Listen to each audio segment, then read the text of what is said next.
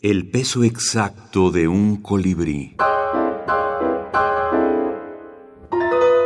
Breviario Arreola. Corrido.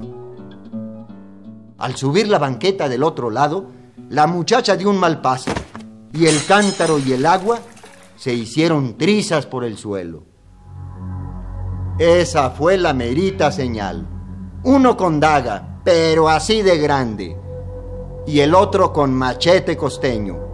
Y se dieron sus cuchillazos, sacándose el golpe un poco con el zarape. De la muchacha no quedó más que la mancha de agua.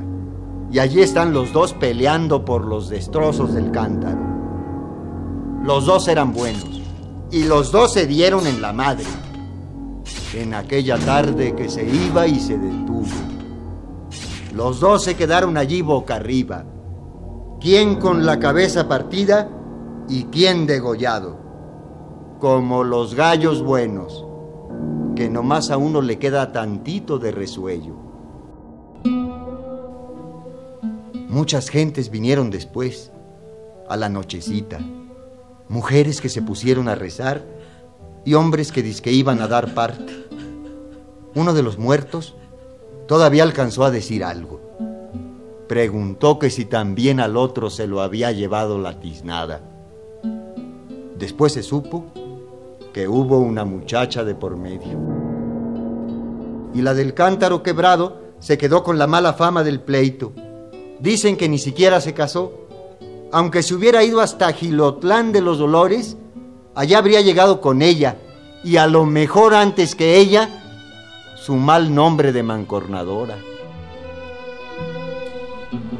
Fragmento de confabulario del disco Voz Viva de México, voz del autor.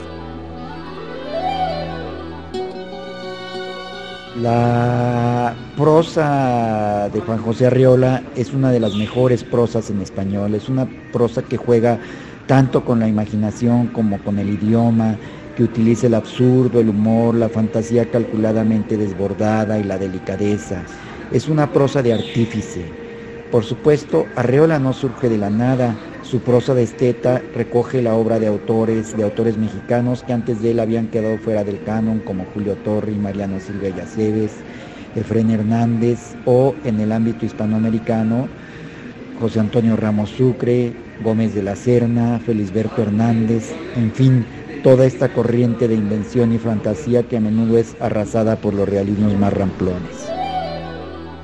Armando González Torres, crítico literario,